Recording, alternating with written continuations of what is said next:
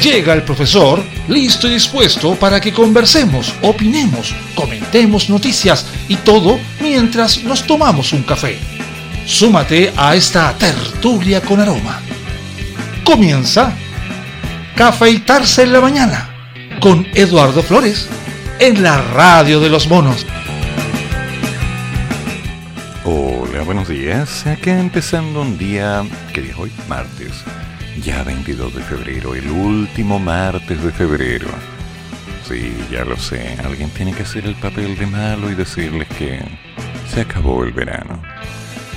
Varios de los colegios van a empezar sus actividades el próximo lunes y la mayoría empezaría el 2 de marzo. Así que, niños, acostumbrarse y nos vamos preparando. Ah, lo siento. También tengo que decirles otra mala noticia. ¿Se han dado cuenta que ya se acerca el cambio de hora? Ok. Entonces, comencemos con las cosas más suaves. El gobierno advierte que Chile está registrando en este momento 2,5 homicidios por día. Bueno, esta realidad es la que estamos viviendo. Después que se reportara un nuevo presunto doble homicidio el domingo en la comuna de Quinta Normal, ya, la Subsecretaría de Prevención del Delito volvió a alertar que estos delitos van en alza en el país. Ya algo que no habíamos notado. En declaraciones a El Mercurio, la subsecretaria María José Gómez sostuvo que la última información que tenemos de carabineros y la Policía de Investigaciones es que estamos teniendo 2,5 homicidios por cada día en el país y manifestó que es un fenómeno que nos está preocupando y que estamos abordando. Em, ya, pero eso ya lo habíamos mencionado hace como un par de meses ya. Lo que vemos es que acá hay dos fenómenos muy claros. El uso de armas de fuego, donde más de un 53% de los homicidios ocurre por la misma, y otro fenómeno que vemos es el de ajustes de cuentas. No es la mejor forma. Si bien en junio del 2021 el OS9 reportaba que estos hechos habrían aumentado en un 28% respecto al año anterior, la señorita María José Gómez, insisto, actualizó que si en el 2016 un 11% de los homicidios era atribuible a este equipo, Hoy la cifra es cercana a un 30%. Allí hay un trabajo focalizado que estamos desarrollando con las policías. Hace algunas semanas, el presidente de la Asociación Nacional de Fiscales, Francisco Bravo, comentó en Cooperativa que en lo que va del año ya estamos en una tasa del 3 a 4 homicidios por día. Conche la lore. Cuestión que es completamente distinta de lo que ocurría antes del año 2010. Em, eso no me deja tranquilo porque no me dice si antes había más o menos, pero espero que menos. Por otra parte, la subsecretaria destacó que la nueva ley de control de armas se hace cargo del uso de armas de fogueo que son modificadas, pues mientras se dicta el reglamento de esta nueva norma estamos prohibiendo la importación de armas de fogueo, las más utilizadas por los delincuentes, que muchas veces son utilizadas como símbolo de estatus, como la Glock principalmente los jóvenes. A ver. Aquí siempre es bueno dejar un poquito las cosas más claras porque hay gente que no tiene muy muy contextualizado este tema. ¿Cualquier persona puede comprar un arma? Sí, cualquiera. ¿Los precios son muy altos? No. No, no, no, no, no. Los precios son bastante cercanos a lo accesible. Pero hay algunas condiciones. Por ejemplo, don Juan Pérez, el famoso Juan Pérez, ¿lo conocen? Sí, todos lo conocemos. O alguien que se llama Juan Pérez. Va a una tienda, revisa y dice, oh, wow, quiero esta pistola, este revólver. O el arma en cuestión. Por supuesto, le dicen, muy bien, señor, pero usted necesita un permiso para poder comprarla. Y además necesita una autorización de un psicólogo o un psiquiatra para asegurarnos que no tenga ningún problema. Por lo tanto, vaya a ver a este caballero que le va a entregar los papeles que usted necesita. ¿Ya? Entonces Juan Pérez va a donde el psicólogo y automáticamente consigue el papel que indica que está en las condiciones mentales para poder tener un arma. Con este papel, don Juan Pérez va y paga su arma, pero no se la puede llevar, porque el porte de armas es otra cosa. Una persona simplemente compra una pistola y se la van a dejar a la casa. La persona que la compra tiene pleno derecho de tener esa arma en su casa, pero no tiene derecho a sacarla de ahí. Tema aparte son las municiones. Ahora, otro detalle que es importante es que muchas de las armas que curiosamente son compradas, después se pierden. Los números de serie son borrados, hay un montón de características, el mercado negro hace que se muevan y finalmente llegan a manos inescrupulosas. Que a veces por maña, por juego, por mala intención o simplemente por estatus, como dice este artículo, las empiezan a portar y a usar para mostrar que son superiores. Bueno, de ahí vienen los problemas. Entonces, mi pregunta es inocente. ¿Usted tendría un arma en su casa? ¿Un revólver? ¿Una pistola? No es lo mismo, ¿eh? ¿Usted tendría un arma de fuego en un lugar medianamente seguro dentro de su hogar? Independiente que usted sea casado, tenga hijos, ¿usted la tendría? Y la segunda pregunta, de esas preguntas inocentes que yo siempre hago. Teniendo un arma, ¿usted la usaría? Porque es muy distinto tener un arma de fuego en la casa que mostrarla o usarla. Es completamente diferente. Claro, uno dice, ya, perfecto, si la necesito es por defender a mi familia, claro que la voy a usar. Pero la realidad es otra. Es muy, muy, muy diferente. Cuando usted se encuentra en una situación de vida o muerte, también sabe que puede estar usted siendo parte de esa situación en la vida o muerte de quien usted le está apuntando. Y por consecuencia, no es tan fácil jalar un gatillo, no es tan fácil apretar un botón no es tan sencilla. Además que hay algunas series de contradicciones con respecto a la ley. Si usted dispara a una persona que está dentro de su casa, hay todo un largo proceso legal, que por cierto no va a ser cómodo ni fácil. Pero si usted se defiende disparando a una persona que está subiendo una reja, usted está actuando en defensa propia. Sería bueno revisar esa ley. Pero antes de hacerlo, antes de siquiera pensar en empezar a revisar las leyes como tal, primero la pregunta es concreta. ¿Usted considera adecuado tener un arma de fuego en su casa? Una escopeta de casa, una pistola, un revólver, una buena víbora. ¿Qué ha pensado?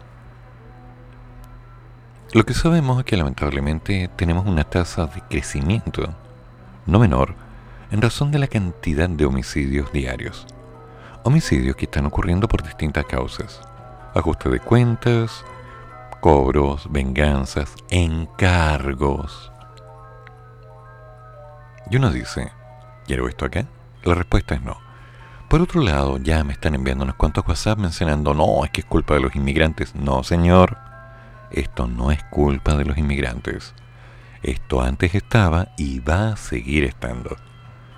Entonces es importante que tengamos clarito desde el día de hoy que lamentablemente cuando existe la posibilidad de violencia, mucha gente la toma como algo natural. Y después de un tiempo, adivinen, vienen las consecuencias. Entonces, ¿Quiere practicar artes marciales para mejorar su seguridad? ¿Prefiere estar guardado en casa, guarnecido? ¿Prefiere culpar a los tipos de policía porque no hacen su trabajo? ¿Está usted más interesado quizás en evitar moverse en ciertas horas por ciertos lugares para evitarse tal vez un mal momento que podría llegar a ser peligroso? Mm, ahí tenemos otro problema. Recuerdo que hace muchos años me enseñaron, y lo aprendí bien, que tú no puedes vivir con miedo. Y que hay un concepto de actitud que te ayuda a estar medianamente tranquilo. Sin embargo, la tasa de violencia que está creciendo a nivel nacional nos deja dudando si es que esto es válido o no válido. Lamentablemente, la gente hoy día considera que ir al centro de Santiago o ir al centro de cualquier ciudad involucra riesgo. Recordemos, por ejemplo, lo que pasó después del 18 de octubre del 2019. Mucha gente no quería salir. Claro, había gente en las marchas reclamando, pero había mucha gente que prefería no salir de su casa porque había una sensación de miedo, una sensación de van a quemar algo, van a robar, van a destruir. A ver, me gustaría que alguien me dijera que lo que estoy diciendo es una exageración. Lamentablemente no lo es. Después de un tiempo empezamos a notar un montón de cosas incómodas que nos empezaron a ahogar con respecto al hasta dónde puedo ir, qué es lo que puedo hacer, cómo me puedo mover. Y mucha gente llegó a decir, no, aquí estoy frito. Puede pasar cualquier cosa, voy a tomar un seguro por si acaso. Ah, no lo puedo pagar. Vivir con miedo. No tiene sentido. Si lamentablemente existen las tiendas que están vendiendo armas, es porque hay un mercado para ellas.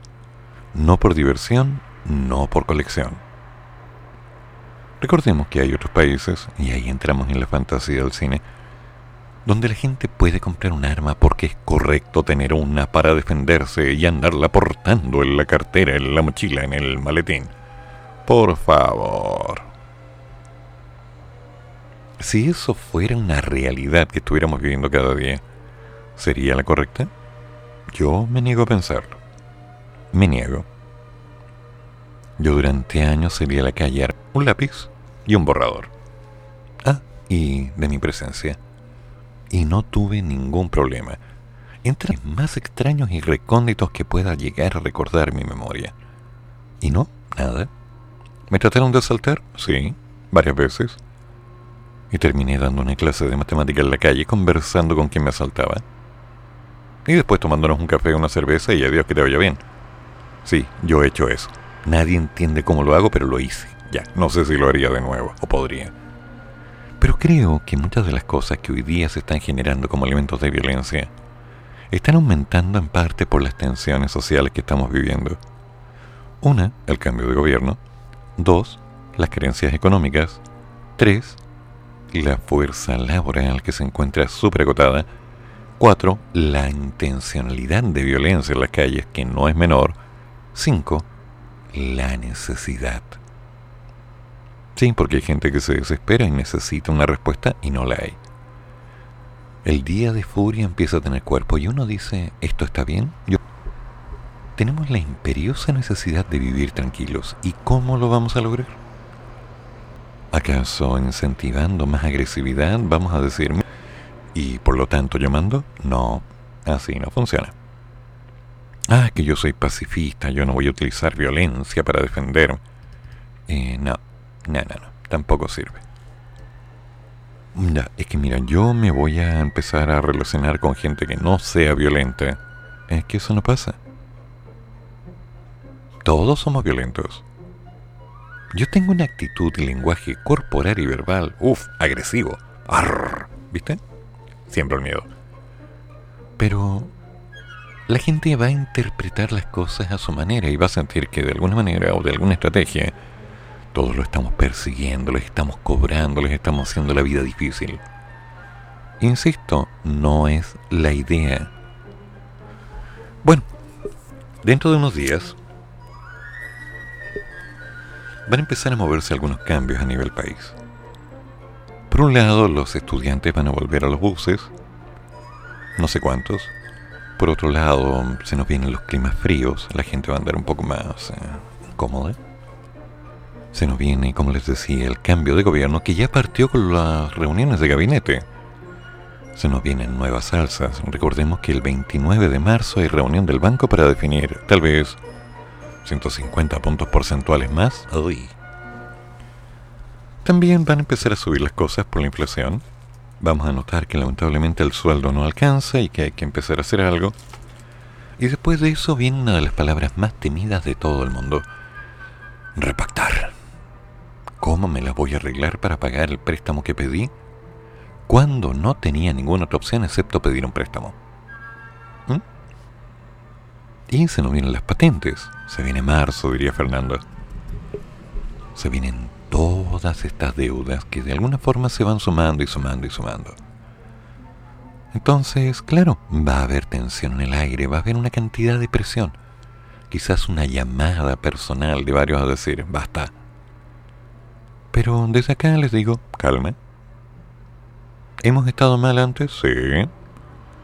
¿Hemos estado con sensaciones incómodas? Sí. ¿Hemos salido de eso? Sí. Sí, hemos salido. ¿Nos hemos apoyado? Claro que sí.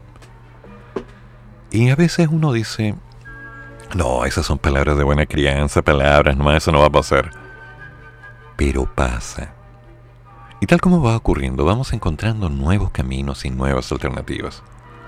Recordemos, y dejamos claro, todos aquí, los que me están escuchando y los que me han acompañado durante estos más de 50 años de vida, tienen completamente claro que partir con algo no significa llegar a la meta.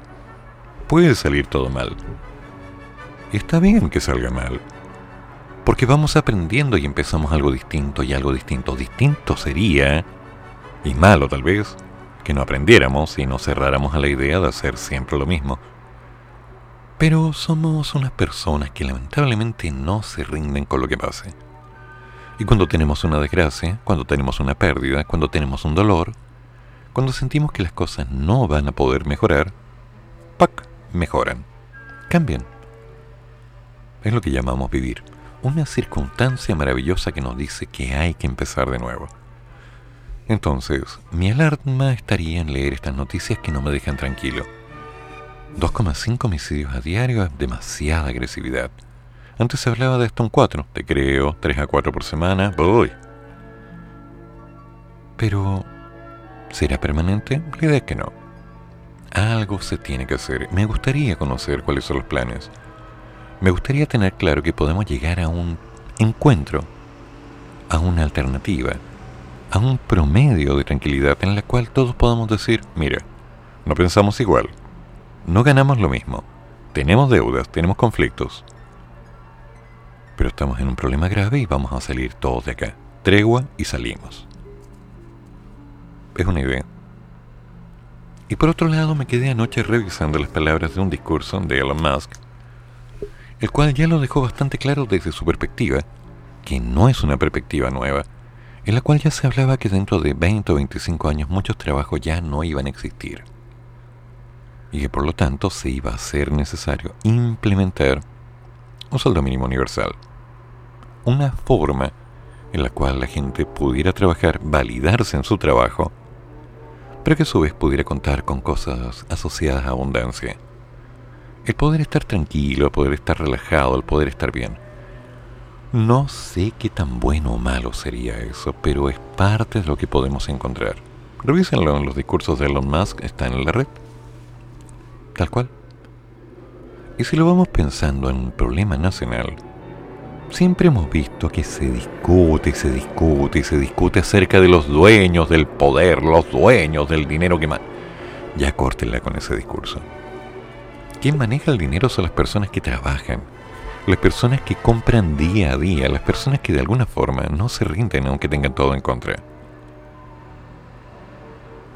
Es cierto. Los que trabajamos no ganamos lo mismo que otros, pero si nosotros no trabajamos, los otros no ganan. Así de simple. Nadie gana. Tenemos que movernos todos y trabajar. Tenemos que enfrentar esta maravillosa realidad que llamamos vivir. Y bueno, disfrutarla como es. Y si es posible, un poco más. Así que calma, tiza, buena letra, paciencia, ánimo, mover los pies, salir de la cama, salir de la casa, tal vez desconectarnos un rato del computador y del celular y empezar a construir algo interesante. Es la única opción que nos va quedando.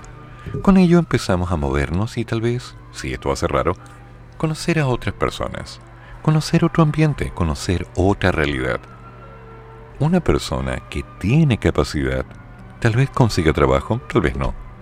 Pero una persona que tiene actitud va a obtener resultados. Buenos, más que malos. Es un proceso.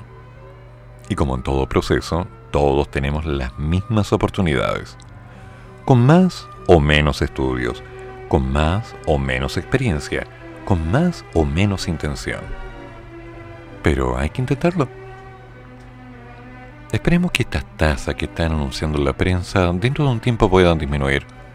Y esperemos que la gente pueda salir a la calle con menos riesgo o menos sensación de miedo. Tal vez vas caminando, te asaltan y te quitan el reloj, la cartera, la mochila, la chaqueta, los zapatos y anda a saber qué más. Si eso pasa, seguimos adelante.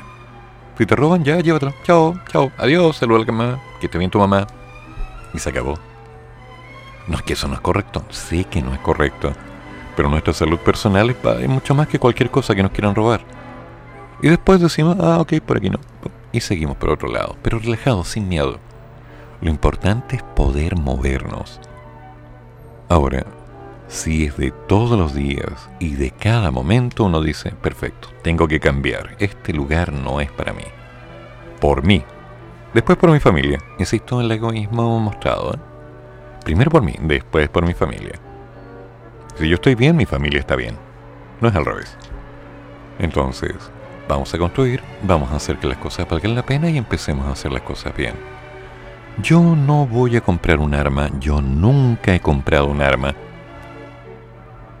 Yo he tenido armas en mis manos y las he dejado sobre la mesa, no me interesa. ¿Sí? Y he vivido tranquilo sin tener que estar practicando tiro. He vivido de lo más relajado sin tener que demostrarle nada a nadie. Es un tema de actitud personal. Tal vez me pase algo, pero después de eso me voy a levantar y voy a seguir. Entonces, ¿qué opinan ustedes? ¿Comprarían un arma para tenerla en la casa? ¿Buscarían la seguridad precisamente en un pedazo de metal, en un fierro? Yo no. Pero me gustaría saber sus opiniones hasta dónde es conveniente, hasta dónde es seguro, hasta dónde es bueno, hasta dónde hay una dependencia de todos nosotros para tener algo que nos dé seguridad. Preguntas inocentes que suelo hacer estas horas de la mañana, mientras empezamos el resumen de las noticias de lo que está pasando en Rusia, Ucrania, de lo que está pasando en el gobierno, de lo que está pasando en el norte, en el sur, de lo que ocurre en la Araucanía, de lo que ocurre con los inmigrantes, y bueno, de lo que ocurre con la inflación. Barry, ayúdame. Barry, ¿dónde estás? ¡Wow! ¡Yeah! Se demoró. Oh,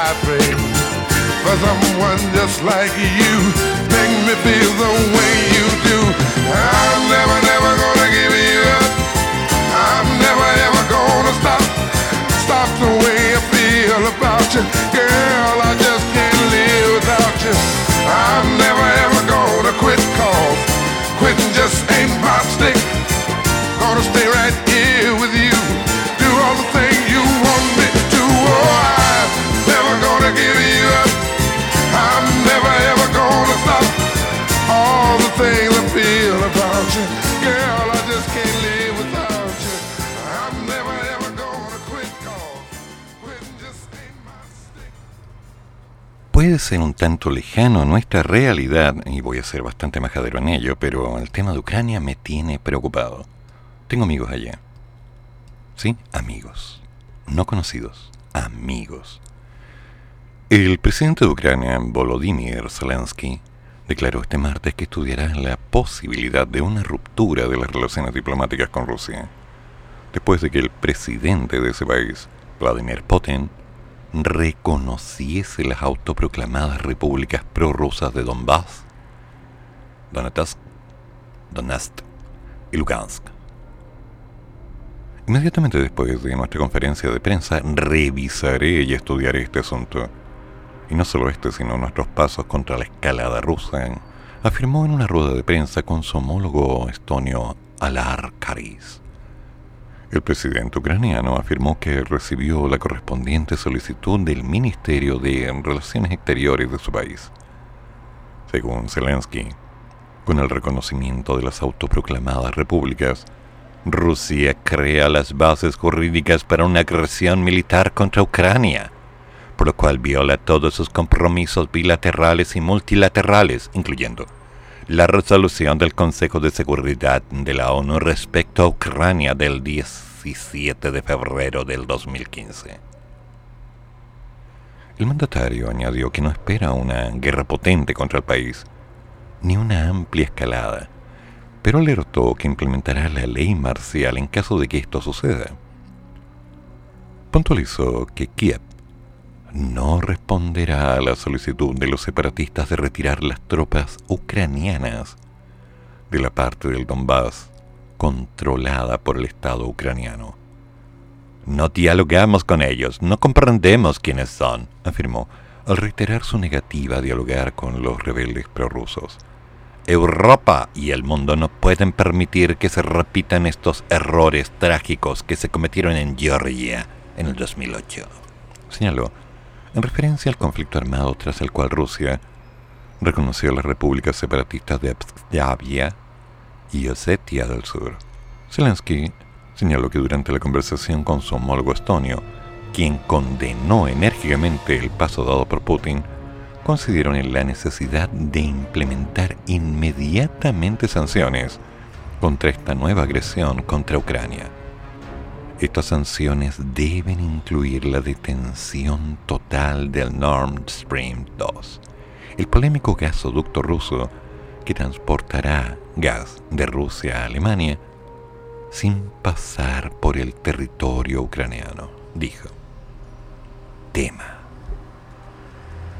Tema complicado, extremadamente complicado.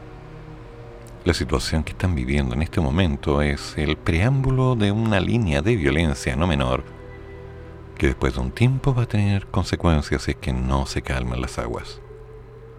Y eso no debería estar pasando, mucho menos en una época en la que hemos vivido tantas cosas complicadas. De más está decir que esta bendita pandemia, y digo bendita entre comillas, nos ha dejado secuelas con respecto a la familia, la tranquilidad, nuestro sistema nervioso, la salud, y lo dejo en cuarto lado, el modelo económico y la estabilidad. A nivel mundial todos estamos tensos. Y esta llamada a la violencia no es precisamente mm, lo que suavice la leche, algo así como vamos, tranquilos, relajados. No, no, no, no. Lamentablemente es parte de nuestra naturaleza el ser agresivos.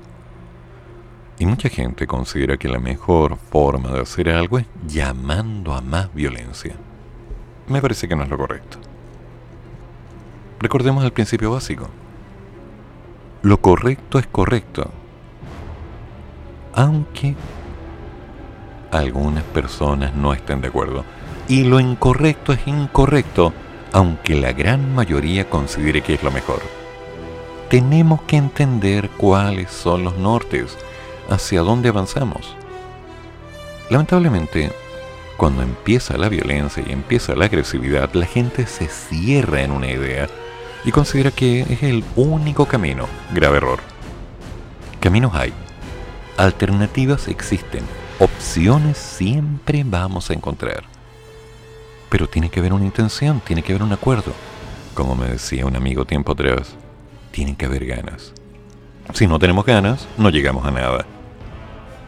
En este caso, lo que está pasando en Ucrania y Rusia es el primer antecedente de una línea de violencia que si lamentablemente empieza a detonar, nos va a afectar a todos en más de un tema. En lo inmediato, los combustibles, los precios, la estabilidad, la sensación de miedo, la posibilidad de llegar a creer que esto va a crecer y no se va a poder ni controlar ni detener. Entonces, ¿qué tienen que hacer? No lo sé. Por ahora hay que tener paciencia y estar atentos a todos los cambios, porque si esto no se detiene... Por otro lado, Alemania, Rusia y Francia están anunciando una reacción conjunta frente a Rusia. Sí, puesto que responderán de forma conjunta al reconocimiento de las repúblicas separatistas de Donbass, y esto lo informó el gobierno de Berlín tras una conversación con el canciller Olaf Scholz y los presidentes estadounidenses Joe Biden y el francés Emmanuel Macron. La decisión del presidente ruso sobre poner una clara ruptura de los acuerdos de Minsk no puede quedar sin respuesta, apuntó el vocero del gobierno alemán Stephen Hebenstreit. Hebenstreit? Hebenstreit. Hebenstreit. Stephen. Bueno, Stephen. Charles Biden y Macron condenan con toda severidad este reconocimiento por parte de Rusia y expresaron su plena solidaridad con el presidente de Ucrania, Zelensky. Los tres líderes acordaron en una conversación no ceder en su compromiso con la integridad territorial de Ucrania, así como emplearse con todas sus fuerzas para evitar una nueva escalada. Y ahí vamos de nuevo. Me pregunto, ¿alguien está pensando en los niños? ¿En serio? ¿Alguien lo está haciendo? La ministra alemana de Relaciones Exteriores, Annalena Baerbock, había insistido anteriormente a Rusia a revocar el reconocimiento de las autoproclamadas repúblicas separatistas que a su parecer echa por tierra los acuerdos de Minsk y violan la integridad territorial de Ucrania. La decisión del presidente Putin de reconocer estas repúblicas es un duro golpe a los esfuerzos diplomáticos desplegados por el llamado Formato Normandía y la OCE Baerbock recordó asimismo que desde el 2014 Rusia se ha comprometido a la implementación de los acuerdos de Minsk y participado tanto en el formato Normandía integrado por Rusia, Ucrania, Francia y Alemania como el grupo de contacto de la OCE para la resolución del conflicto. Bueno, queda esperar que las ganas triunfen sobre la violencia. No me gustan las guerras, no me gustan estas cosas, pero que a mí no me guste no significa que no van a ocurrir. Temazo. Ok, Barry, ¿estás listo? Toma el micrófono, te cedo el audio. Chocho? Okay. I've heard people say that Oh, too much of anything is not good for you, baby. with me? Hello. But I don't know about that. Me do. As many times as we've loved and Oh, yeah. shared love and made love, it doesn't seem to me like it's enough. It's just not enough, baby. It's just not enough. Oh, oh, baby. My darling, I can't get enough of your love, baby. Girl, I don't know, I don't know why. I can't get enough of your love, babe. Lord, some things I can't get used matter how I. It's like the more you give, the more I want. And baby, that's no lie. Oh no, babe. Tell me, what can I say? What am I gonna do? How should I feel when everything is you? What kind of love is this that you're giving me? Is it in your kiss just because you're sweet? Girl, all I know is every time you're here, I feel a change.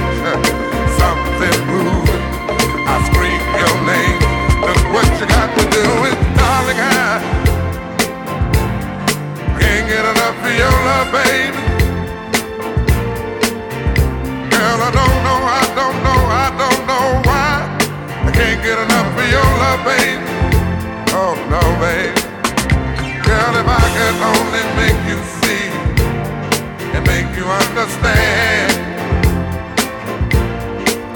Girl, your love for me is all I need and more than I can stand. Oh well, babe. How can I explain all the things I feel? You've given me so much, girl. You're so unreal still. I keep loving you more and more each time. Am I gonna do? Cause you're blowing my mind. I get the same old feeling every time you're here. I feel a change, something moving. I scream your name. Look what you got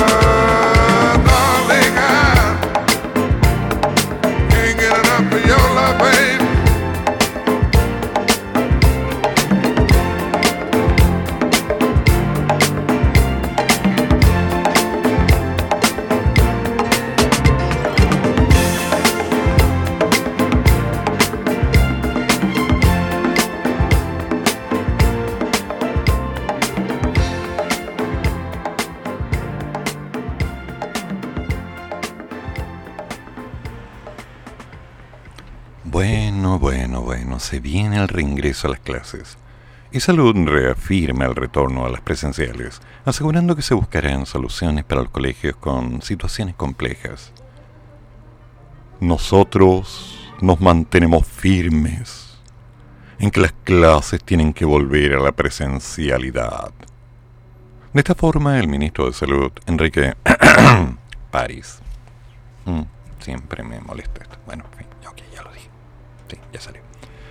Reafirmó que desde el gobierno se implementará el retorno a las aulas por parte de los estudiantes en marzo, asegurando que se respetará la opinión de los padres, apoderados y profesores. El secretario de Estado nuevamente defendió que el retorno a clases presenciales es fundamental pues aseguró que es una medida que le han dicho muchos especialistas. Ya. Sin embargo, la autoridad aclaró que si hay escuelas que tengan alguna situación especial, yo, en general, estoy por el diálogo. Estoy por conversar y buscar una solución en este tipo de situaciones. ¿Ya? ¿Y cuál sería? Nosotros mismos hemos dicho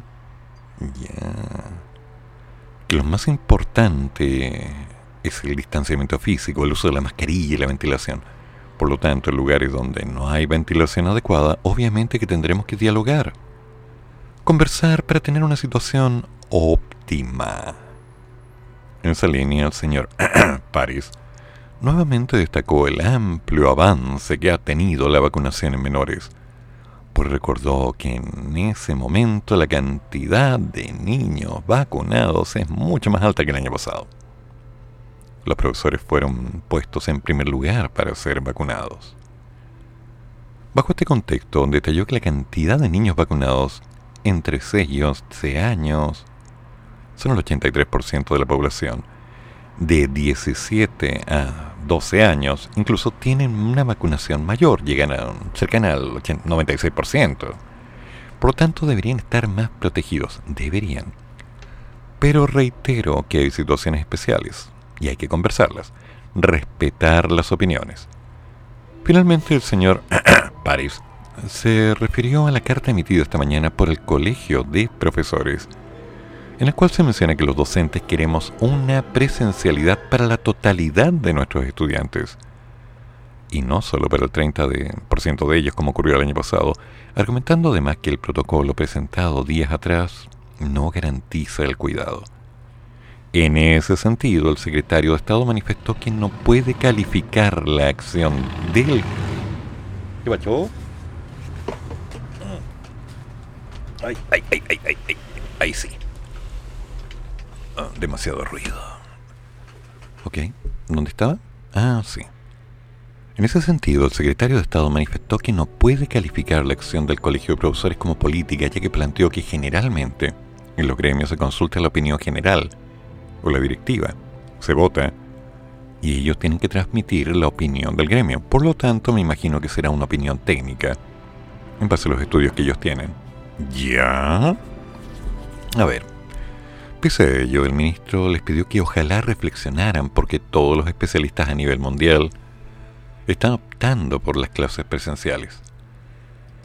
Es que no es tan así el tema. Yo entiendo que hay una necesidad real de poder plantear alternativas. Pero la cosa no es tan simple. A ver, vamos por partes. El 17 de febrero 17, 5, 22, hace una semana, se mencionaba que hay un récord de contagios versus la alta vacunación en los escolares. ¿Sí? Y ahí entró el debate por el protocolo del Ministerio de Educación que eliminó los aforos en los colegios.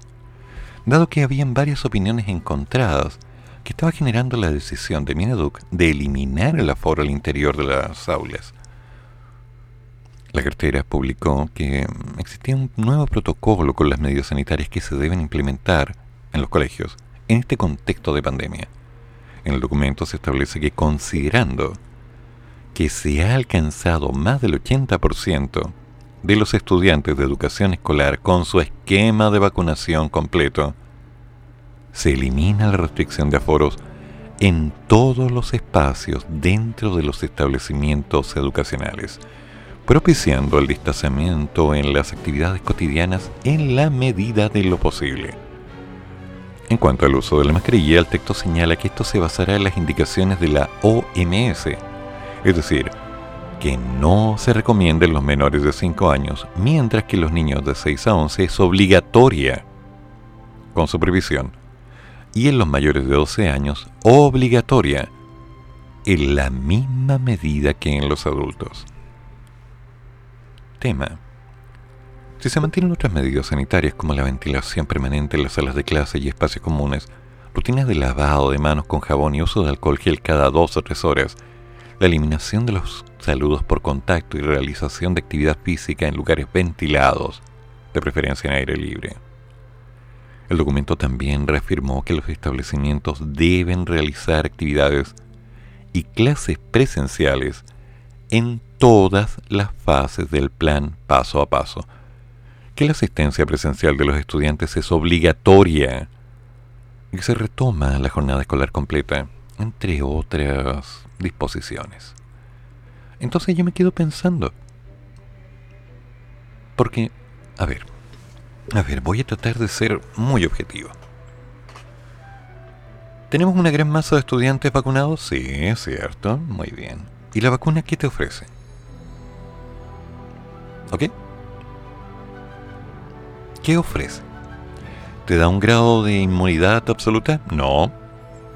Te protege. En caso de que te contagie, te ayuda. Es algo así como, si te llegas a enfermar, no va a ser tan grave. Eso es. Nada más.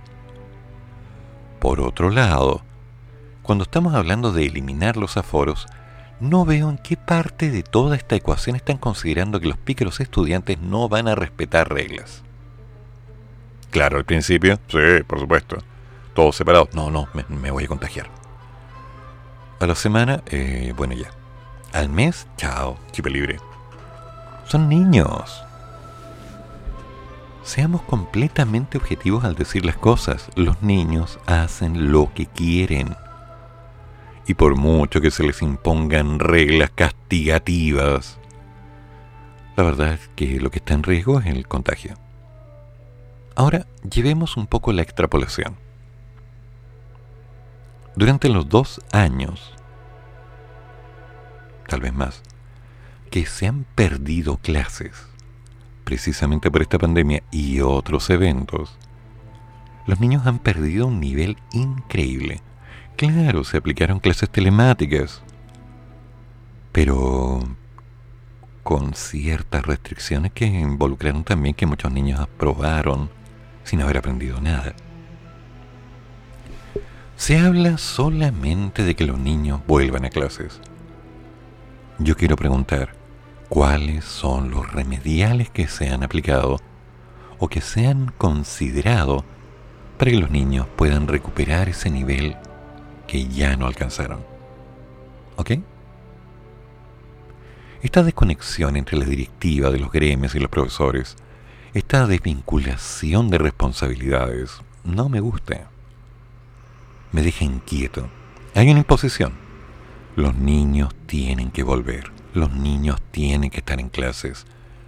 Porque los especialistas a nivel internacional lo están haciendo en otros países. Me parece muy bien que los especialistas lo estén haciendo en otros países. Pero eso es lo que ocurre allá, no acá. Yo no voy a opinar por los padres de los niños en Francia, en Alemania o en Tombuctú. Voy a opinar por los niños que hoy día están en el país, con esta realidad, con este modelo cultural, con esta línea en la cual ocurren cosas que yo no entiendo. Me preocupa me preocupa enormemente que no se están mojando las manos al momento de decir que se tiene que hacer algo con respecto a los niveles. ¿Dónde está el complementario? ¿Dónde están los remediales? ¿Dónde están las actividades que de alguna forma pueden levantar a nuestros niños? ¿Dónde están aquellos elementos que me aseguran que la brecha ha disminuido entre las diferentes castas? Donde se están mencionando palabras que aseguren que los niños van a aprender más y mejor. Estamos en pleno siglo XX y uno, o dos, o tres, o diecinueve. ¿Por qué será que los niños no tienen acceso a los mismos recursos? ¿Internet? Hmm recursos escritos, libros, con errores. Profesores que han estado improvisando, reventándose la cabeza, para crear algo que no sea una guía para descargar. Profesores que han estado haciendo videos por su cuenta, con sus recursos, con sus celulares. Algunos han comprado home studio, algunos han comprado cámaras, algunos han montado estrategias, telón verde y demás. ¿Podemos decir que todos y con el apoyo de los colegios? No. ¿Podemos decir que los colegios han montado ya algún estudio de grabación para que los profesores puedan crear material? ¿Se han creado departamentos de elaboración de material didáctico? ¿O es simplemente un sigamos como estamos hasta que esto reviente? Si los niños vuelven a clases, van a estar en un ambiente distinto. Primero, se van a dar un montón de cosas para que ellos puedan participar, acostumbrarse a esta nueva realidad y por supuesto compensar las pérdidas de las clases que no han tenido. Pero por otro lado, tiene que haber una transparencia que muestre si es que los niños están aprendiendo o no. Y digo transparencia, no una evidencia escrita, porque los números son fácilmente manipulables. Nuestros niños no están siendo bien preparados. Y no importa cuánto trabajo coloquen los docentes, que me consta que es mucho trabajo, no basta tienen que estar focalizados los esfuerzos en que los niños aprendan más y que además estén bien. Entonces, si viene otra variante, se nos viene una nueva ola, las cosas se complican y las vacunas no cumplen con las promesas dadas, después de un tiempo volveremos a cero y volveremos a seguir bajando. ¿Quieren eso? Yo no. ¿Aceptan eso? Yo no. ¿Están conscientes que la mejor forma es apoyar desde la familia? Sí. Pero, ¿saben cómo? Hay una solución. Pregúntenle a los niños qué han aprendido. Y empecemos a construir desde ahí. ¿Te parece? Ok, Barry. Te vuelvo a pasar el micrófono. Tú te haces cargo. Mientras tanto veo el chat. ¿Qué pacho? A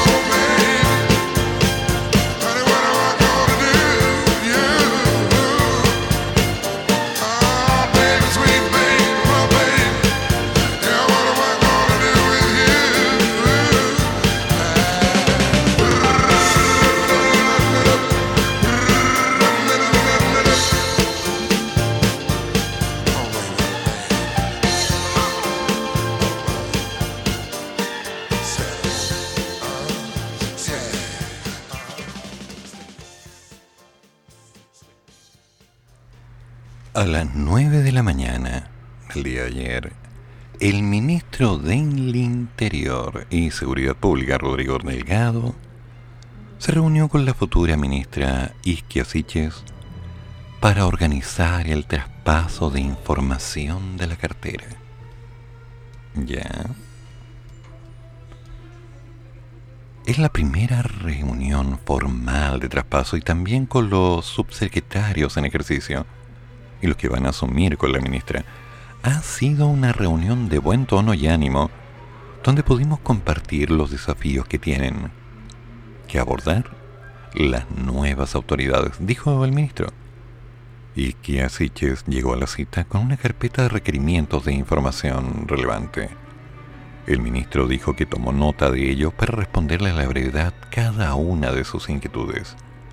También explicaron que los últimos detalles del traspaso se efectuarán en la segunda reunión, que por cierto aún no tiene fecha.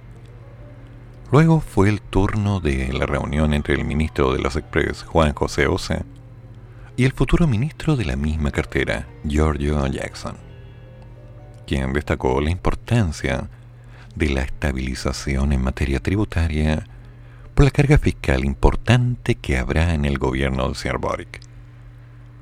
A la salida del encuentro adelantó que el 11 de marzo vamos a informar cuál va a ser nuestra primera agenda, tanto en materia de urgencias como de proyectos de ley que puedan ser de la primera semana.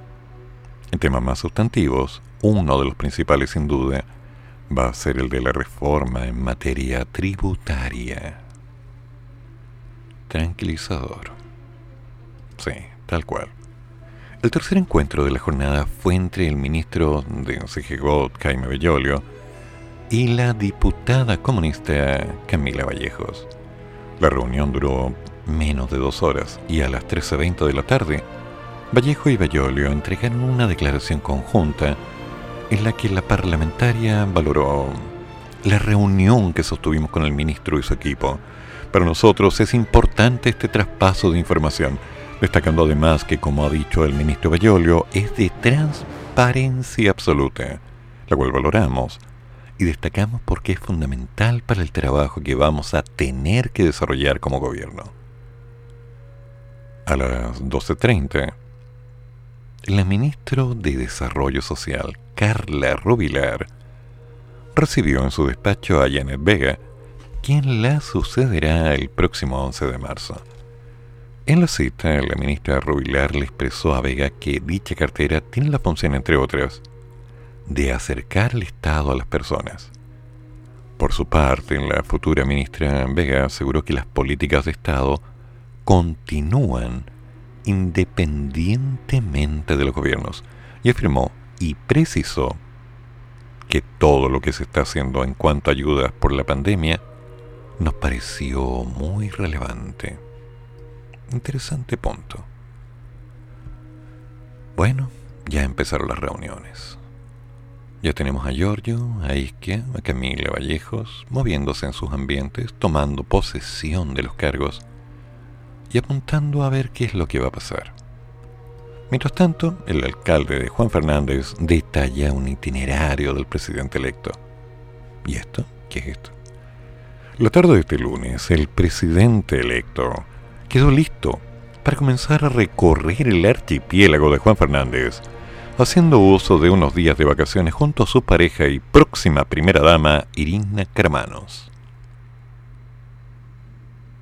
Ok. Ambos se hicieron un test de antígeno como medida protocolar para dejar los tres días de confinamiento requeridos previos a poder transitar libremente por el lugar, según contó desde la isla Robinson Crusoe el alcalde Pablo Manríquez, quien ha estado en permanente contacto con el presidente electo.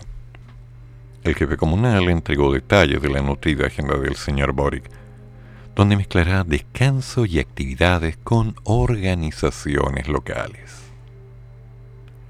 Estamos muy contentos que haya escogido a Juan Fernández para recargar energías.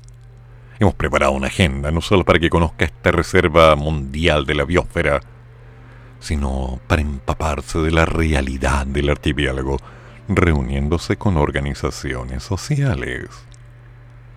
quiere visitar el consultorio, el único sistema de salud que tenemos, sin posibilidad de atender una urgencia.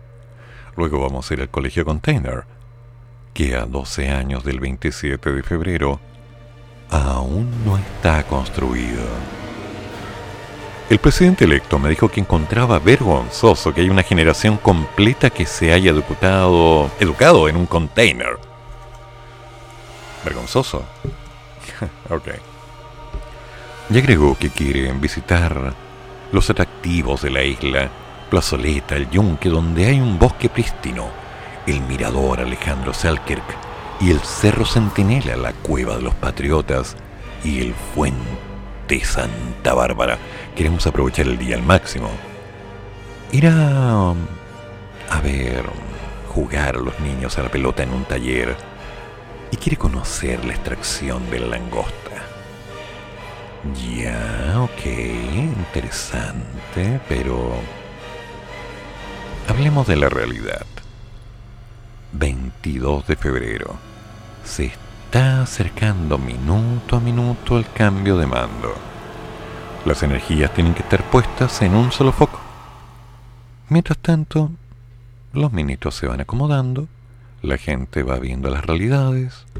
Por acá seguimos con algunos problemitas sutiles de violencia y pandemia, algunas divergencias con respecto a algo que llamamos inflación y de pronto nos vamos encontrando con que el tiempo sigue pasando. Algunos apuntan a descanso, otros apuntan a trabajo, otros apuntan a inseguridad. Otros se sientan a leer el caso de Joaquín Niemann. Y yo digo, ¿para qué? Pero claro, todos tenemos distintas prioridades, así que ya voy por un café. Negro, hazte cargo. Ahora.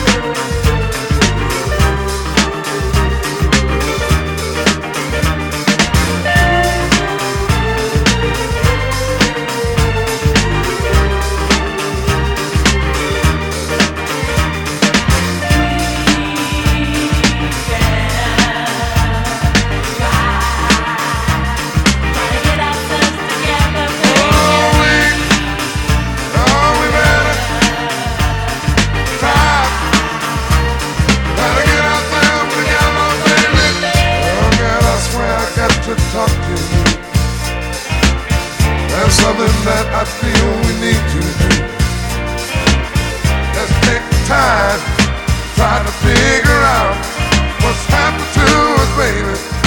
What's it all about? We're getting further from each other every day. We can't just sit by love walk away. If we don't try, save the love we got. Once we lose a girl, we're gonna lose a lot. Oh, we, oh, we better. Girl, gotta get ourselves together, baby. We, oh, we better, get girl, try. Gotta get ourselves together, baby. We've had it hard, we've had it cold, we've had it rough. It never changed a thing between the two of us. We always found a way to face it all together. We need each other now, darling, more than ever find the love we used to know. Oh, if we find that love, we'll never let it go. Oh, what a shame if we lose all that. Cause once we lose a girl, we never get it back.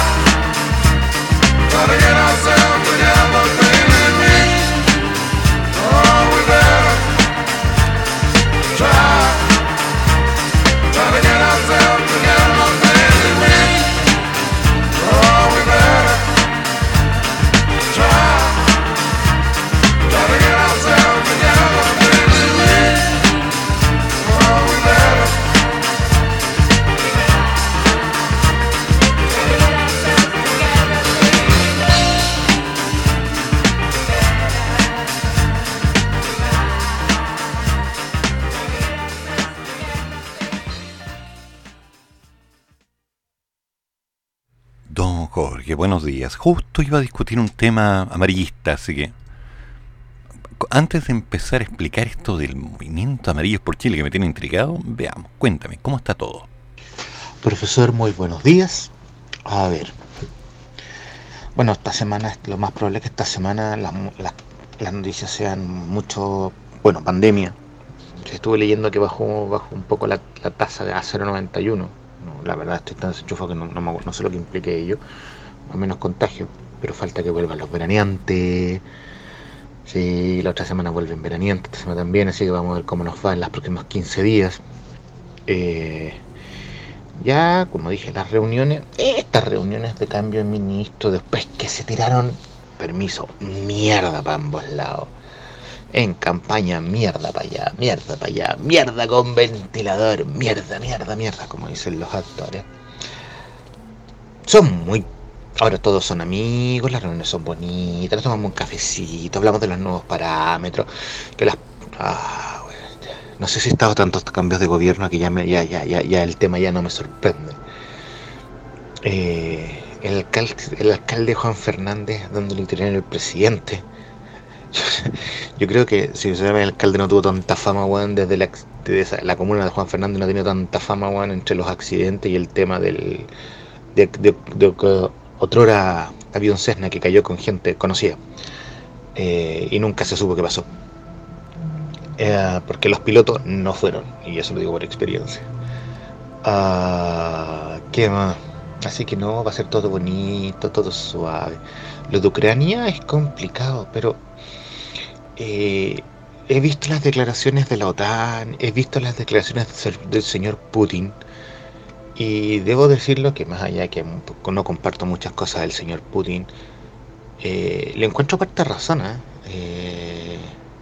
ha dicho cosas que la OTAN se ha mandado cagazo y como lo quieren encerrar. Es como, es, entretenido escuchar como al malo de la película, según Occidente, cómo, cómo explica las cosas y de repente se ve más sereno y menos, menos alterado o agresivo que que, la contraparte.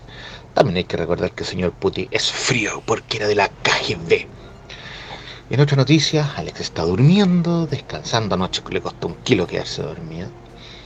Y tenemos café, ayer compré café, así que vamos a tomar cafecito. Buen día profesor, buen café y esperamos pronto contar con las opiniones de Alex ya cuando esté más despierto. Así que mis saludos, mis respetos y cuidémonos porque el clima está cambiando y ya no tenemos 20. Exactamente, amigo mío, la vida ha cambiado y nos está empezando a cobrar de una forma drástica. Por ahora, cálmate, esa paciencia y buena letra. Bueno, veamos qué es esto, porque, insisto, hay una noticia interesante que apareció hoy día acerca de Westblood y el impacto de Amarillos por Chile. Estamos sorprendidos de la virulencia de los detractores y del apoyo furibundo. Pero ante ello me dije, bueno, ¿y qué onda con esto de los amarillos? ¿Qué onda los Simpson? Y empecé a buscar. Y encontré información. Las grandes tragedias en nuestro continente y el mundo entero han ocurrido cuando los amarillos hemos sido acallados y no hemos levantado una convicción suficiente con nuestra voz dice en uno de sus párrafos el documento fundacional de este nuevo movimiento ciudadano, que según dicen no es un grupo más. Eso lo veremos. En dos páginas, más de 75 personalidades del país que incluyen a premios nacionales, exministros de los gobiernos de la concertación, rectores de universidades, académicos y parlamentarios, antiguos, actuales y futuros, entre otros, se unieron tras la figura de Christian Worken para levantar el colectivo Amarillos por Chile. Ok. El manifiesto del grupo, cuyo contenido pauta reproduce um, en exclusiva, argumenta que existen ánimos refundacionales expresados especialmente en la Convención Constitucional. ¿Ya?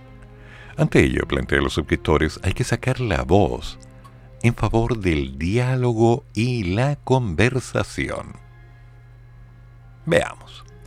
Hoy enfrentamos el peligro de que alguien ha llamado estallidos institucional. cuando se vislumbra la posibilidad de que la Convención Constitucional, en vez de ofrecerle al país una constitución que nos incluya a todos y ayude a construir un pacto social, nos lleve a un callejón sin salida que empuje a muchos de los que votaron a prueba y que quieren que el proceso constitucional resulte a quedar sin otra opción posible que la de oponer un no a la constitución que nos represente a todos. Dicen los firmantes. Ah, es eso. Muchas de las propuestas que han emanado de las comisiones y algunas de las que ya han alcanzado los dos tercios en el Pleno están encendiendo la señal de alerta entre quienes no queremos la deconstrucción de Chile, ni su desmembramiento, ni su refundación desde cero. El espíritu que debe primar en la convención debe ser el diálogo, la conversación, el escuchar la verdad y escuchar al que piensa distinto. Agregan que los amarillos son una mayoría silenciosa del país que quieren reformas, no revolución. No una constitución inarmónica o cejada, sino una nueva constitución equilibrada esa propuesta constitucional plantean debería alejarse de los experimentos fallidos de los otros países de América Latina. En cambio, debería conciliar orden con libertad, cambio con estabilidad, como lo soñara y pensara uno de nuestros padres intelectuales de la patria, Andrés Bello. Y a mí me dicen romántico. Ok. Yo romántico no tengo nada. Entre los suscriptores de la propuesta están los premios nacionales de historia Sol Serrano e Iván Jaksic, el Premio Nacional de Humanidades José Rodríguez Elizondo, el fundador de Educación 2020, Mario Wensblut, el rector de la Pontificia Universidad Católica de Valparaíso, Claudio Elortegui, Elortegui, el ex rector de la Universidad de Chile, Luis Riveros, e intelectuales como los escritores Carlos Franz, y Mauricio Electorat. Hay también una serie de figuras económicas que fueron autoridades durante los gobiernos de concertación, como los exministros de Hacienda Alejandro Foxley, Andrés Velasco y Rodrigo Valdés. El ex vicepresidente, no, el expresidente del Banco Central y ex ministro de Economía, José de Gregorio, y otros exministros como Alejandro Ferreiro, Vivian Blanlot, Ignacio Walker, Jorge Burgos, René Cortázar, Mariana Elwin, no me extraña, Jaime Campos, Isidro Solís, Pedro García, José Joaquín Berner, y Enrique Kraus. Otros suscriptores son la directora del Banco del Estado, Paola Sael, así como Óscar Guillermo Garretón, Fernando Bustamante, José Luis del Río, Pablo Morales Ahumada, Pilar Peña Darlillon, Doug Dayon. Ok. Ricardo Escobar, Sebastián Pavlovich, Darío Contador. La lista suma además de los personeros del Congreso. Entre ellos está la saliente senadora Carolina Goic y el entrante diputado Andrés Joanet y ex senadores como Soledad Alvear, Eugenia Tuma, Hernán Bodanovich e incluso Fulvio Rossi. Interesante. Bueno, Christian Worken es poeta, columnista y conductor del programa Desde el Jardín de Radio Pauta, y él fue el catalizador. Ahora entiendo por qué el artículo está en pauta.cl. Pero bueno, vámonos al hueso. ¿Qué pasa aquí? El profesor de gestión pública de la Universidad de Chile e integrante de Los Amarillos por Chile, Mario Wensblut, se refirió al impacto que ha tenido el manifiesto presentado por él y otras 77 personalidades del mundo académico, social y político, quienes buscaban expresar sus inquietudes frente al proceso que encabeza la Convención Constitucional. El académico reconoció que desde Amarillos estamos sorprendidos de la virulencia de los detractores y a la vez del apoyo furibundo de otros, asegurando que la razón por la que causaron un impacto positivo en algunos se debe a que como país no solamente tenemos un problema con la Convención Constitucional, sino que hay un problema de vacío político en el centro político del país. En esa línea, Weinblut sostuvo que el plan es empezar a hacer observaciones específicas a artículos específicos de la Constitución, y no solo para criticar, sino también para contraproponer. Sin embargo, aclaró que Amarillos por Chile no es un movimiento, ni mucho menos una protensión de partido político. Pese a ello, el profesor de la Universidad de Chile planteó que la mirada de ellos no será sobre una situación general. A modo de empleo, estableció que el artículo 5 establece que el Estado va a ser compuesto por regiones autónomas, comunas autónomas, territorios autónomos y con autonomía financiera. Eso, para mi gusto, y para todos nosotros, es un despropósito, y vamos a decirlo y vamos a dar una alternativa, no solamente destructiva, sino que vamos a decir, mira, ¿por qué en vez de eso no piensan en esta otra opción? Westblood explicó que la composición de Amarillos por Chile aún es muy reciente, por lo que faltan una serie de ideas que se van a ir pensando sobre la marcha.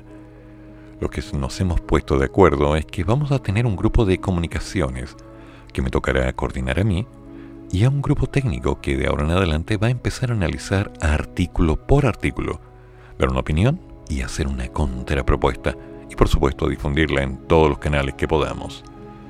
En ese sentido anunció que este jueves será la primera reunión de Amarillas por Chile y que en church.org vamos como en 8.000 adherentes. Mm, vaya, yo logré 4.000 y tanto. Claro que es otro tiempo. No obstante, el profesor aclaró que el encuentro, que será telemático, tendrá mm, varias opciones. Vamos a ser originales y vamos a tomar ahí decisiones de qué hacer y cómo hacerlo. Y yo sospecho que si estuvieran dispuestos a recibirnos en la convención, estaríamos felices de asistir. Ya suena casi romántico. Vamos a tener que ir viendo un poco el panorama porque ahora están saltando, están diciendo y están hablando, tal vez porque sea el momento. Pero me pregunto, ¿cuáles serán estas contrapropuestas? ¿Servirá acaso esto para tener más información? Ok, Barry, hazte cargo.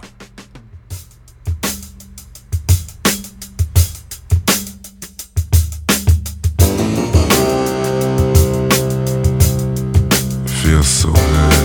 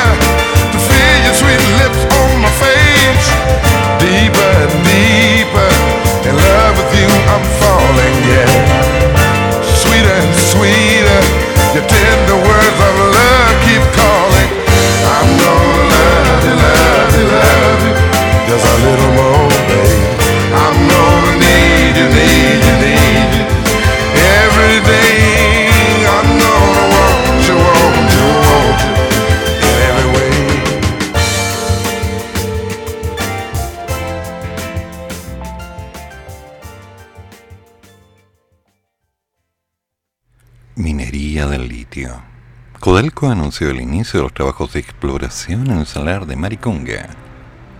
Ya empezaron. La, corpor- la Corporación Nacional del Cobre de Chile, Codelco, ha anunciado la habilitación de los accesos que le permitirán iniciar su campaña de trabajos de exploración en el salar de Maricunga, ubicado en el desierto de Atacama, a 160 kilómetros al noreste de Copiapó. Según comunicó la empresa, se estima que los sondajes comenzarán a fines de marzo y que durarán unos 10 meses, agregando que dependiendo de los resultados, específicamente de las concentraciones de litio disueltas en las almueras de dichas propiedades mineras, se definirá si es medioambiental y económicamente viable continuar con el desarrollo de las siguientes etapas del proyecto. Asimismo, cabe recordar que la Política Nacional del Litio y la Gobernanza de esos salares, emitida en el 2016, le encargó a Codelco junto al Ministerio de Minería que evaluaran la factibilidad de explotar el litio existente en el salar de Maricunga mediante alianzas público-privadas, considerando el respeto y el cuidado de los ejes sociales, económicos y ambientales.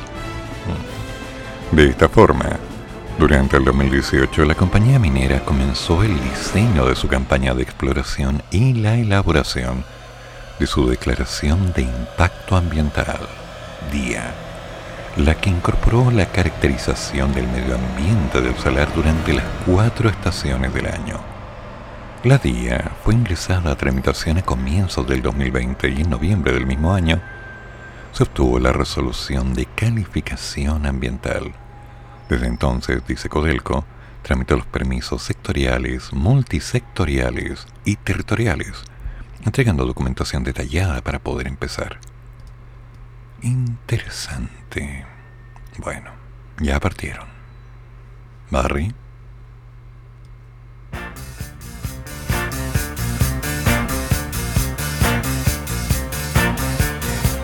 nothing and nobody baby could ever take or stop the love that I have for you. It's very simple, you see, it's baby it's real. It's so so real. What I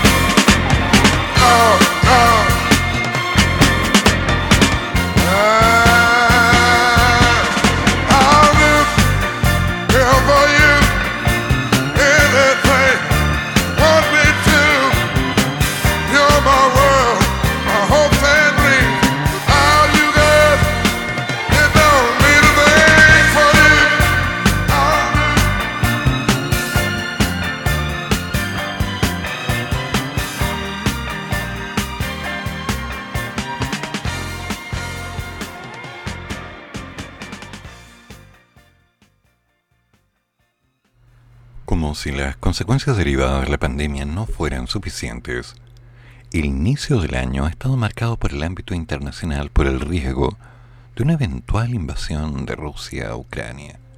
Y pese a que la diplomacia ha estado operando para que esto mm, se pueda manejar, la situación aún permanece un tanto incierta.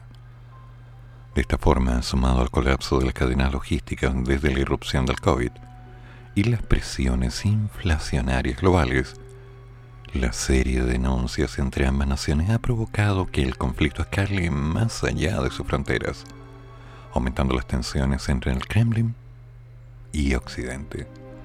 Fue así como la situación se empezó a elevar un poco este lunes, luego que el presidente de Rusia, Vladimir Putin, reconociera la independencia de las regiones separatistas prorrusas del este de Ucrania, Donetsk y Lugansk elevando la presión en la zona. Y uno dirá, bueno, ¿y qué tiene que ver con nosotros? Mucho. El mandatario firmó un decreto con el reconocimiento tras una larga alocución televisada a la nación y también pidió a la Asamblea Federal de Rusia que apoye su decisión y ratifique prontamente estos tratados con ambas repúblicas. Todo esto después de recibir de parte de ambos líderes separatistas prorrusos una solicitud al respecto y luego de que la Cámara Baja le enviara una resolución para instarle a reconocer la independencia de Donetsk y Lugansk. Con el anuncio, Putin puso fin al inestable proceso de paz bajo la mediación de Francia y Alemania, que proveía la vuelta de los territorios al control de Kiev a cambio de una amplia autonomía. Y si bien este potencial enfrentamiento parece lejano al país o a otras naciones de América Latina, lo cierto es que el eventual respaldo de la Organización del Tratado del Atlántico Norte, la OTAN, integrado por Estados Unidos, Francia, Polonia, Países Bajos, entre otros, a Ucrania, además de las posibles sanciones sobre Moscú, ocasionarían impactos en los mercados financieros mundiales, repercutiendo en la frágil recuperación de la actividad. Sin ir más lejos, Hernán González, coordinador macroeconómico de CLAPS UC, menciona que los efectos dependerán de la intensidad de la invasión, de si es total o parcial, porque ello también determinará la magnitud de la respuesta política y económica de los países de la OTAN. Así, los escenarios aún son tanto inciertos pudiendo ir desde una invasión acotada que implique sanciones económicas y políticas contra Rusia a un conflicto mayor entre potencias nucleares, con claros efectos negativos sobre la economía mundial. Ante ello, el economista aborda las implicancias del conflicto en caso de que éste siga escalando y explica que, si bien podríamos ver algo más... Estos resultados. más, gracias que si bien podríamos ver algo más de presiones inflacionarias de corto plazo por el efecto que un escenario como este produciría en el precio de la energía y el dólar, también el impulso externo para Chile se reduce en un escenario de conflicto bélico. En efecto, señaló que en un escenario de conflicto grave, predominaría el efecto negativo sobre el impulso externo, sobre las condiciones crediticias y la actitud económica.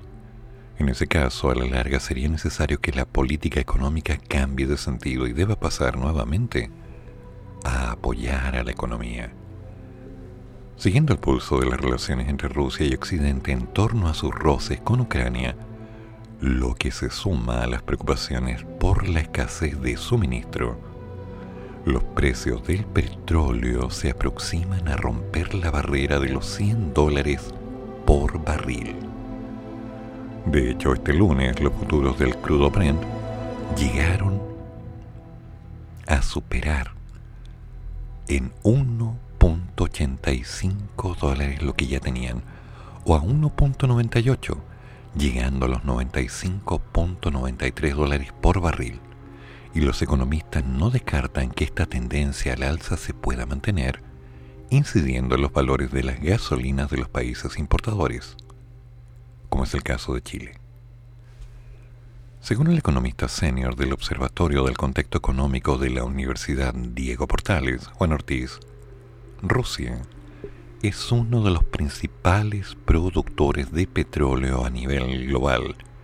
Por lo tanto, en caso de invasión, lo que se gatillaría por parte de Estados Unidos y otros países occidentales sería un cúmulo de sanciones económicas que fundamentalmente limitarían la capacidad del uso del dólar como medio del cambio para efectos de intercambio comercial a nivel global por parte de Rusia. Eso, en la práctica, generaría efectos no deseados en cuanto a la capacidad de Rusia para comercializar el petróleo a nivel global, lo cual gatillaría, sin lugar a dudas, un elemento al alza en el precio del crudo. Dado que nuestro país es un comprador neto del oro negro, Ortiz recalca que la agudización del conflicto sería un impacto muy significativo para la economía nacional. En un país donde tenemos precios de los combustibles que ya están sobre los mil pesos el litro desde hace ya varios meses, y que obviamente seguirá afectando el bolsillo de los consumidores, generando más presiones inflacionarias en el mercado local, en un escenario de una inflación que ya está sobre el 7% desde hace tiempo.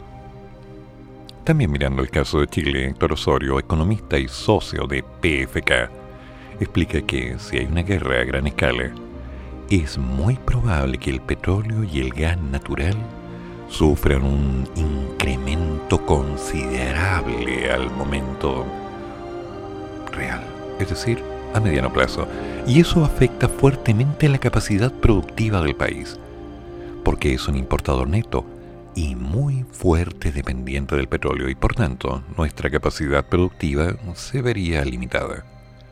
Generaría efectos materiales en términos de crecimiento económico no descartó que ante una ofensiva importante y una guerra que alcance niveles significativos en Europa, se produzca una contracción del Producto Interno Bruto global, originado fundamentalmente por la falta de petróleo en Europa y por lo tanto afectaría hasta producir efectos recesivos en Occidente y probablemente efectos recesivos en toda la economía. Chile, que es una economía dependiente, tomadora de precios, y en este caso muy dependiente del petróleo, se vería materialmente afectada. Y si el mundo tuviera una contracción, naturalmente nosotros enfrentaríamos un proceso contractivo recesivo. Igualmente González destacó que, inicialmente, podríamos ver una mayor presión alcista sobre los commodities energéticos, ¿no? Como el petróleo o el gas natural, mercados en los cuales Rusia es un actor muy importante. También en el mercado del trigo podría experimentar alzas de precios porque Rusia y Ucrania son exportadores líderes de esta materia prima.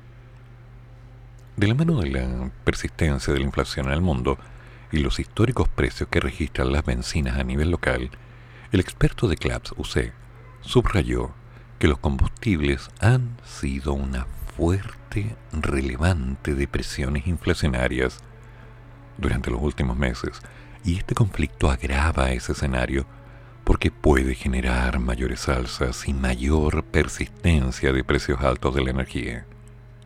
Según detalló, algunas estimaciones indican que la prima por riesgo geopolítico en el mercado del petróleo supera el 20%. De manera que si se acentúa este conflicto podríamos ver más presiones inflacionarias derivadas de la energía, pero también de ciertos alimentos en el corto plazo. Sin embargo, un conflicto de mayor extensión y gravedad podría tener efectos de más largo plazo recesivos y desinflacionarios.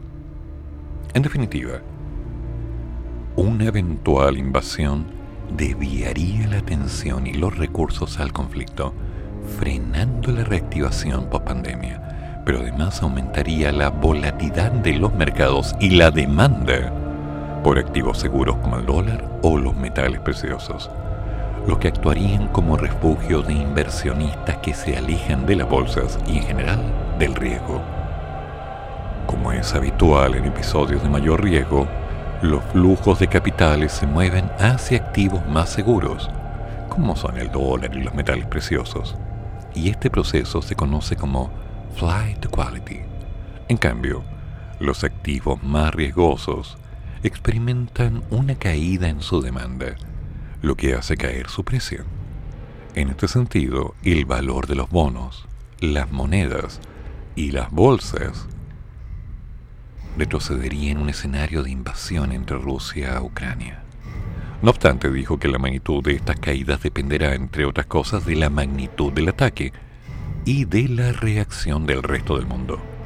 De hecho, Osorio comparte que en una situación de conflicto de gran envergadura, como aquella que estamos discutiendo o eventualmente ya observando, los activos de mayor riesgo verán más fuertes volatilidades en sus retornos y por lo tanto sus precios bajarán y probablemente las rentabilidades no se recuperarán hasta un plazo significativo, siempre dependiendo de qué tanto tiempo pueda durar este conflicto. Bueno, en palabras simples, Chile está al medio. Y contra eso, ¿qué podemos hacer? Tener paciencia, poner atención, ahorrar, empezar a investigar si podemos sacar petróleo del país. Todo nos está llevando a una tendencia clara. Lo que pasa en el mundo nos afecta a todos. Y lo que pasa en Chile también afecta al mundo. Aquí hay un concepto de derivados. Todos estamos relacionados con todos. Y o nos ponemos las pilas para empezar a construir una alternativa, o nos sentamos a ver qué es lo que pasa. En lo personal recomiendo que la segunda opción ni siquiera se considere. Tenemos mucho por hacer. Y ahora que estamos con esta presión de carencia hídrica a nivel nacional, ¿no les parece que ya es tiempo de empezar a moverse? Atentos, hay una alerta de tormentas eléctricas en estos días. Veamos qué pasa. Barry, otra vez te dejo el micrófono. Empieza. ¿Dónde estás? Ahí estás. Certain things turn me on.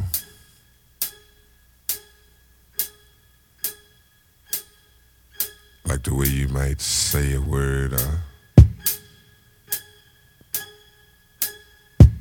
the way you wear your hair, you have a certain smile on your face.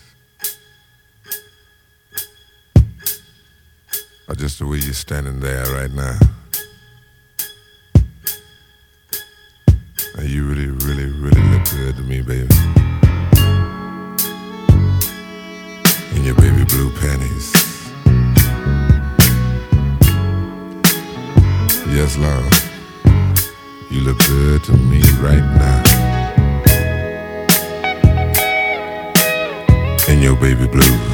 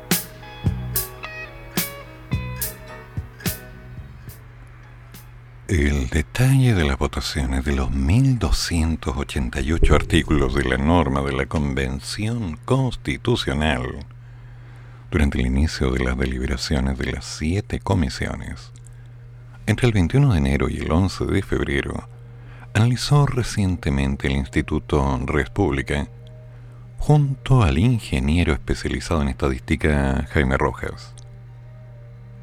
¿Ya? El cual entregó como resultado las colectividades que han tenido mayor efectividad en las tramitaciones de sus iniciativas dentro del órgano. Em, ¿Ya? ¿Y eso qué es? Es un muestreo. Es una determinación de las medias y los comportamientos, o sea, no es tanta cosa. En este caso, para asociar una iniciativa a un colectivo en particular, se consideró al autor principal de la propuesta y a los patrocinantes de la misma. Ya, ok, ahí está el marco. Así el análisis, el cual socializó con los convencionales del bloque de la derecha. Vamos por Chile. Arrojó que es el Frente Amplio el que tiene la mayor cantidad de artículos de normas aprobados. De los 44, 43 han sido considerados y aprobados lo que representa una efectividad del 98%. Ya, y... No es del 98%. Le siguen los representantes de pueblos originarios, quienes de todos modos han presentado un número mayor de propuestas, 82, siendo aprobadas el 97% de ellas, 79-80. En tercer lugar aparece Pueblo Constituyente, con 126 de 139 artículos de norma aprobados, el 91%. Luego movimientos sociales constituyentes quienes han promovido, de acuerdo al estudio, 93 artículos de norma, siendo aprobados 80.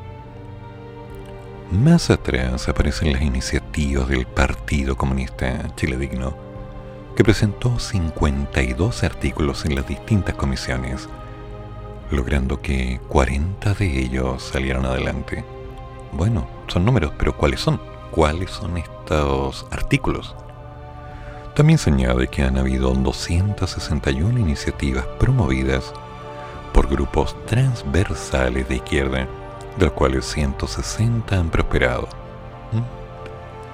160 ¿Mm? de 261 en el caso de la derecha, los cuatro colectivos de Vamos por Chile han presentado un total de 275 artículos, de los cuales solo 66, aproximadamente un 24%, sortearon la valla de la mayoría simple en las comisiones temáticas, lo que ratifica la dificultad del bloque por influir dentro del proceso constitucional. Hmm. El bajo número de efectividad también lo representan los representantes del colectivo de apruebo, que agrupa a ex convencionales de la ex concertación, quienes han promovido 125 artículos de norma, siendo aprobados solo un 47%. Ya. Me queda claro. El artículo está mostrando simplemente números, pero no me está dando una información real no me está diciendo cuáles son estos puntos que de alguna manera no están avanzando. Y creo que todos tenemos la intención real de poder ver qué es lo que ocurre. Lo que sí a nivel global está quedando claro que los artículos que son aprobados son cegados hacia un lado. Derecha o izquierda, ahí ustedes pueden ver. Barry. Put it in.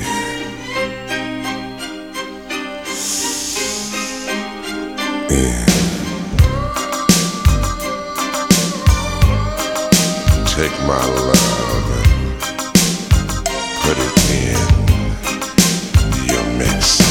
I'm waiting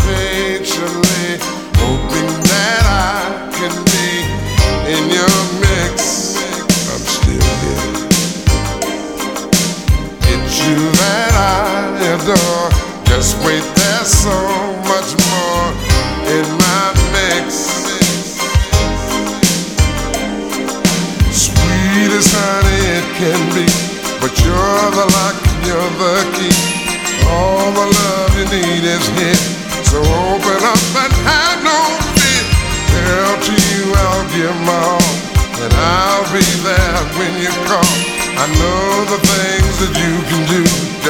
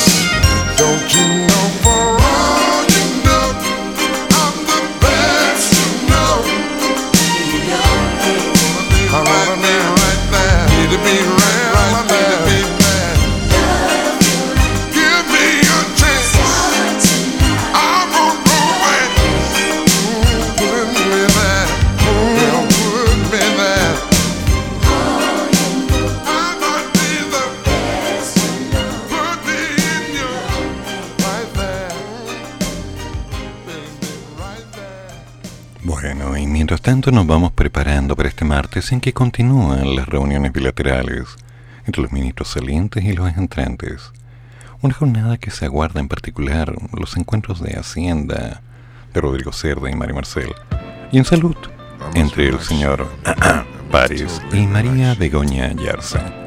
Para hoy también están programadas las juntas de trabajo entre Patricia Melero y Janet Jara, Medio Ambiente entre Javier Naranjo y Maisa Rojas, Ciencia entre Andrés Cubé y Flavio Salazar y Cultura entre Consuelo Valdés y Julieta Brodsky.